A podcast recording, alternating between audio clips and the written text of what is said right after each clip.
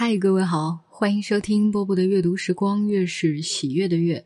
今天要为大家读的是世界三大短篇小说家之一莫泊桑所写的首饰。哎，对，过去我们为大家读过项链啊，今天读的是首饰。朗丹先生在办公室副主任家举行的一次晚会上遇见了这位姑娘，从此他就坠入了情网。姑娘是外省一位税务员的女儿，这位税务员已经去世好几年了。后来，她跟母亲来到巴黎，她母亲同本街几家资产者交往，希望把这位姑娘嫁出去。母女二人虽然清贫，但为人正派、安分守己，且小心谨慎。那位姑娘仿佛是老实妇女的典范。因此，我们这位规规矩矩的年轻人梦想着把终身托付给她。她端庄美丽，具有天使般纯洁的魅力，嘴角始终带着难以觉察的微笑，仿佛是她心灵的反应。大家异口同声的夸奖她，所有认识她的人都赞不绝口。谁娶了她，真是有福气，再也找不到比她更好的姑娘了。朗丹先生当时是内务部首席科员，年薪三千五百法郎。他向她求婚，并娶了她。他跟她一起生活，感到难以置信的幸福。他勤俭持家，善于理财，因此他们仿佛过着豪华的生活。她无微不至的关心丈夫，对他体贴温柔、温存亲热，而且他身上具有莫大的魅力。因此，他在他们结识六年以后，比初恋时还更爱她。他喜爱两样东西：看戏和假首饰。他责备他的也就只是这两个爱好。他的朋友们，嗯，他认识的几个穷公务员的妻子，随时都给他弄到流行剧的包厢票，甚至出演的戏票。于是，他就不管丈夫愿意不愿意，拖着他去参加这些娱乐活动。而这些娱乐却使她这位工作了一天的丈夫疲劳不堪，于是她求他跟她熟识的某位太太一起去看戏，然后由这位太太再把她送回来。她觉得这种做法不太合适，最后过了好久，为了讨她欢心，她才终于让步。他对她感激不尽。然而不久，由于这种看戏的爱好，他感到需要给自己打扮打扮。确实。她的衣着仍然简单朴素、雅致大方，但不免寒碜她那与生俱来的温文尔雅、那自然而来的谦恭以及招人喜爱的优美，仿佛使她那简朴的裙袍具有一种新的风韵。此外，她开始习惯于在耳朵上吊两个冒充钻石的莱茵河石大耳坠。她还戴着假珍珠项链、假金手镯、冒充宝石的各色玻璃的压发梳。她的丈夫对她爱好假货感到不快，经常唠叨说：“亲爱的，要是没钱买真首饰，那就用自己的美丽和雅致来打扮自己，这是更为珍贵的首饰了。”可她温柔的微笑着答道：“有什么法子呢？我喜欢这样，这是我的毛病。”我知道你说的对，可本性难移。我这个人呐，是真爱首饰。说着，他手中转动着珍珠项链，人造水晶石闪闪发光。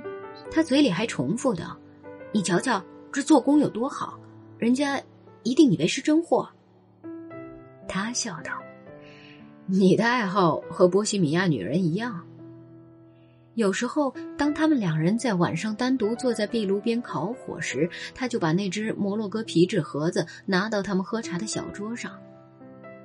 用朗丹先生的话来说，盒子里装着他的伪劣商品。然后他专心致志地审视这些仿制首饰，仿佛在细细品味某种隐而不露的快乐。而且，他执意要把一根项链套在丈夫脖子上。然后他开怀大笑，一面大声道：“你真滑稽！”接着他就投入他的怀抱，并疯狂的吻他。有一年冬夜，他去歌剧院回来时冷得发抖，第二天他就咳嗽，一个星期后他患肺炎去世。朗丹差一点随他一起进坟墓，他心灰意懒，悲伤万分，因此头发在一个月之内就全变白了。他从早到晚泪流不止，心灵上的创痛难以忍受，脑海中始终萦绕着死者的音容笑貌和可爱的魅力。时光的流逝丝毫不能平息他的痛苦，在办公室里，他的同事们正在谈论当天的事情。突然看见他鼓起脸颊，抽搐着鼻子，眼泪盈眶，他露出一副难看的怪相，并抽泣起来。他将妻子的房间保持原样，每天他关在这间屋里思念她，所有的家具，甚至连他的衣服，都原封不动地留在他们共同生活最后一天时的位置上。可是他生活的很艰难。他的工资在他妻子手中足够家庭一切花销，现在他一个人却不够花了。于是他惊讶的纳闷儿，他是怎么安排的？当初他每顿饭都是美酒佳肴，而现在这菲薄的收入，再也买不到这些东西。他背上了债，像那些迫不得已临时举债的人那样到处奔钱。终于有天早晨，他身无分文。这时离月底发薪还有整整一星期，他想去卖掉什么？他马上想到卖掉妻子的伪劣商品，因为他打心底里憎恨这些从前见了就恼火的骗人的东西。每天只要一见到这些东西，他对心上人的怀念就稍稍淡漠。他在他留下的那堆假货中找了很久，因为直到他生命的最后日子，他执意要买进假首饰，几乎每晚带回一件新玩意儿。他决定卖掉那条大项链，他生前似乎偏爱这件首饰，它可能值几个钱，六法郎至八法郎吧，因为这条假项链的做工实在太精细了。他把项链放进口袋，沿着林荫大道上不离去。顺路要到一家他信得过的首饰店，终于他看见有家首饰铺，就走了进去。他有点羞于露出如此的寒仓，竟卖掉一件这么不值钱的东西。先生，他对首饰商说：“我想知道您给这件东西估多少价。”那商人接过项链，仔细观察，把它翻过来转过去的掂量着，拿起放大镜，叫他的伙计过来，低声叫他仔细看看，把项链放回到柜台上，然后退到远处凝视，以便更好的判断它的效果。朗丹先生觉得这是小题大做，感到很囧，开口声明说：“嗯，我知道这一钱不值。”这时，首饰商说道：“先生，这项链值一万二到一万五千法郎。您要是不准确告诉我它的来源，我就不能收购。”官夫圆睁双眼，半张着嘴，听不明白商人说的话。最后，他痴痴道：“您您说什么？您肯定是这个价格？”首饰商蔑视他少见多怪，于是冷冷的说道：“您可以上别家去看看，是不是会有更高的价钱？我认为这最多值一万五千法郎。如果您找不到更好的买主，您可以再回到我这儿来。”朗丹先生完全傻了，拿回项链，走出商店。他模模糊糊的感到需要单独一人好好考虑一番。可是，一到街上，他忍不住想笑。他想。傻瓜，傻瓜！不管怎么说，我哪能信他的话呢？这个首饰商不会辨别真假。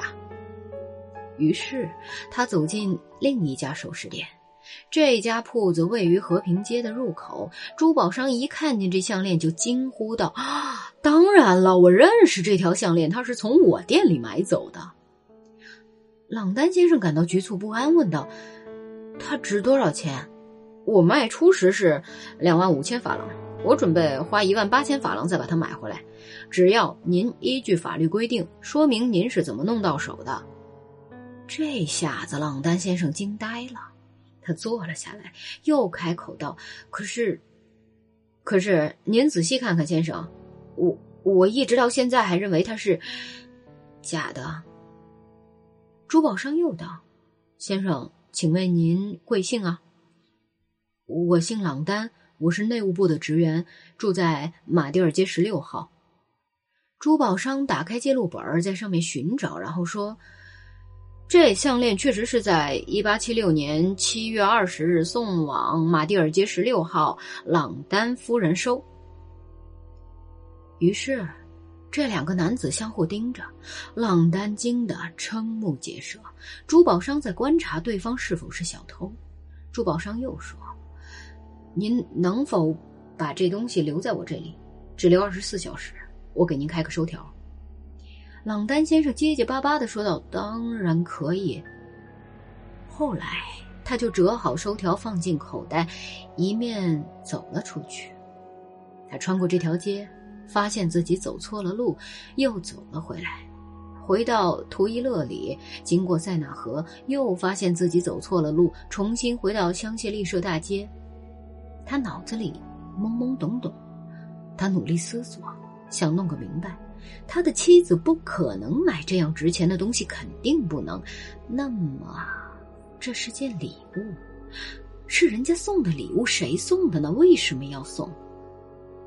他收住脚步，站在大街中间，脑中掠过一丝可怕的怀疑：他，那么其他的首饰都是人家送的礼物。他仿佛觉得天动地摇，觉得他面前的一棵树倒下了。他伸出胳膊，倒在地上，失去了知觉。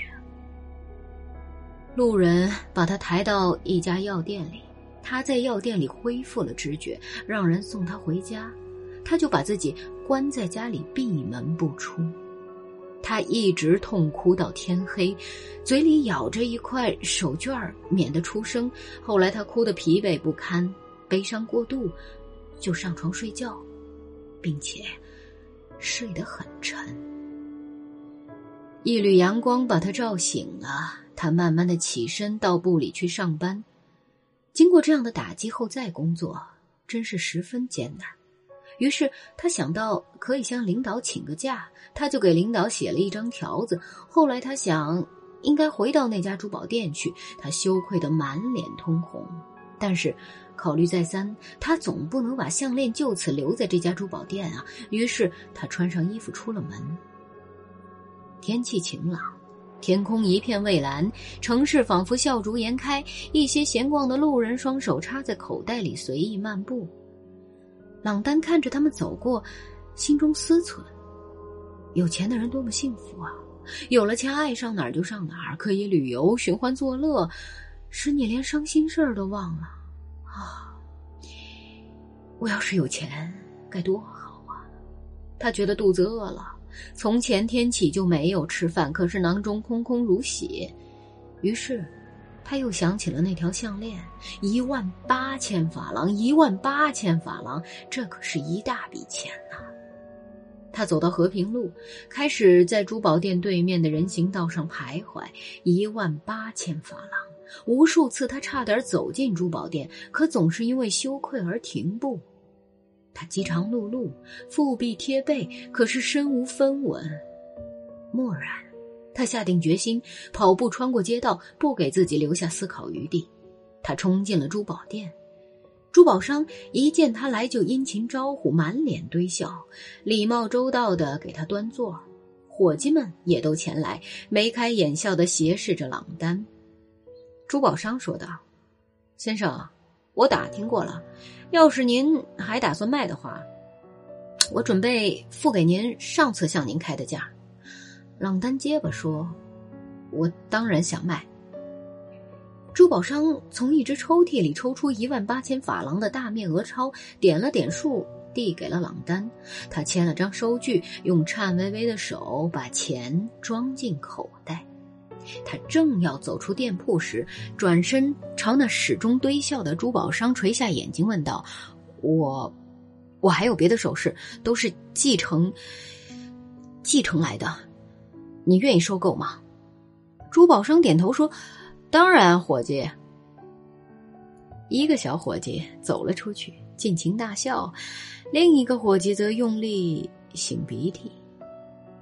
朗丹毫无表情，红着脸，严肃的说道：“我去把他们拿来。”接着，他叫了一辆马车去取那些首饰。一小时后，他顾不上吃午饭，就回到了珠宝店。他们开始一件一件的审查那些首饰，给每件首饰估价。几乎所有的首饰都是从这家珠宝店买去的。现在，朗丹为每件首饰的价钱争执、发脾气，要求店主把销售记录拿给他看。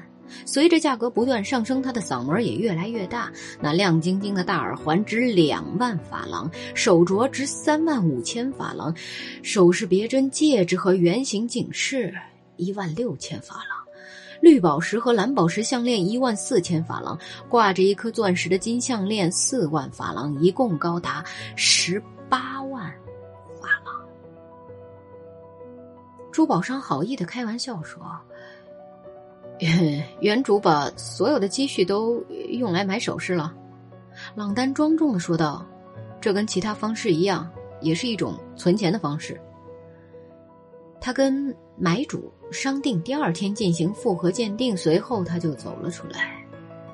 他走上街，看着旺多姆圆柱，真想爬上去，仿佛这是根夺彩杆。他觉得自己身轻如燕，可以做跳背游戏，从高耸入云的拿破仑皇帝雕塑上跳过去。他到福瓦赞饭店去吃饭，而且喝了二十法郎一瓶的酒。吃晚饭，他雇了一辆出租马车上布洛涅树林兜风。他带着某些轻蔑的目光瞧着那些华丽的车辆，心里憋着劲儿，想对路人大声疾呼：“我也有钱了，我富了，我有二十万法郎。”他又想起了他工作所在内务部，他让马车夫把他拉到部门口，毫不犹豫地走进主任的办公室，并宣布道：“先生，我是来辞职的。”我得了三十万法郎的遗产，他又去与老同事们握手告别，并向他们吐露了新生活的计划。然后他到英格兰咖啡店去吃晚餐。他坐在一位雍容高雅的先生旁边，禁不住向他炫耀的吐露他刚继承了四十万法郎的遗产。他生平第一次不讨厌上戏院了，而且他还跟妓女过夜。半年以后，他又结婚了。他的第二个妻子非常正派，可是很任性，难以相处，使他吃了不少苦头。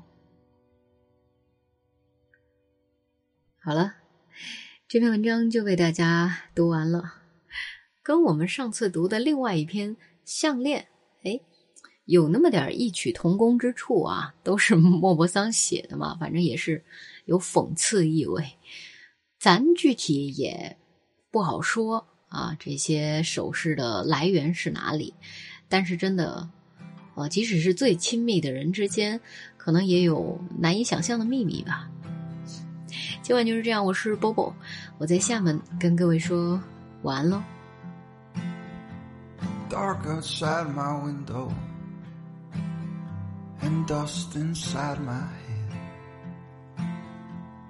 Forty ways for me to learn that I'm already dead. A cross around my neck is my only righteous way. Still, I find a breath to breathe awaits me every day between the mountains and the sea. I watch it float away. Oh, I watch it float away between the mountains and the sea is where I'll be.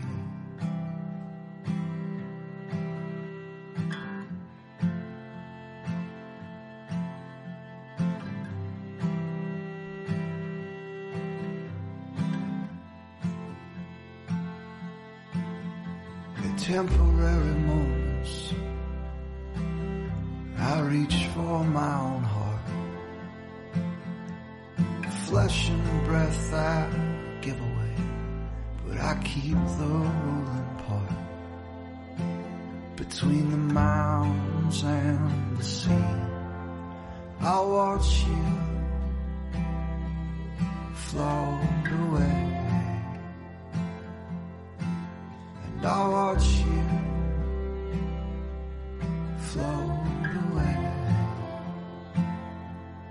swing.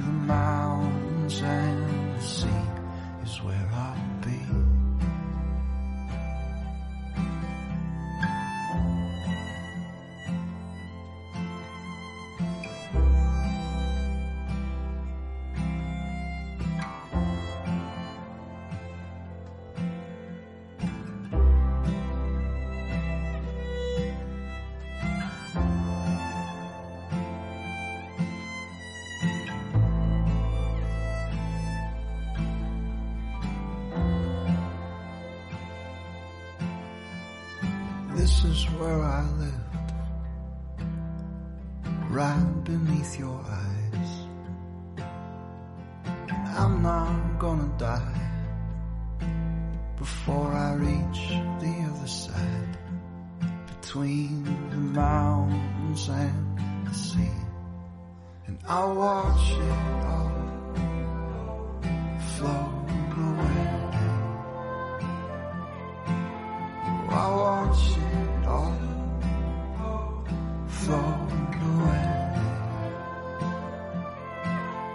I watch it float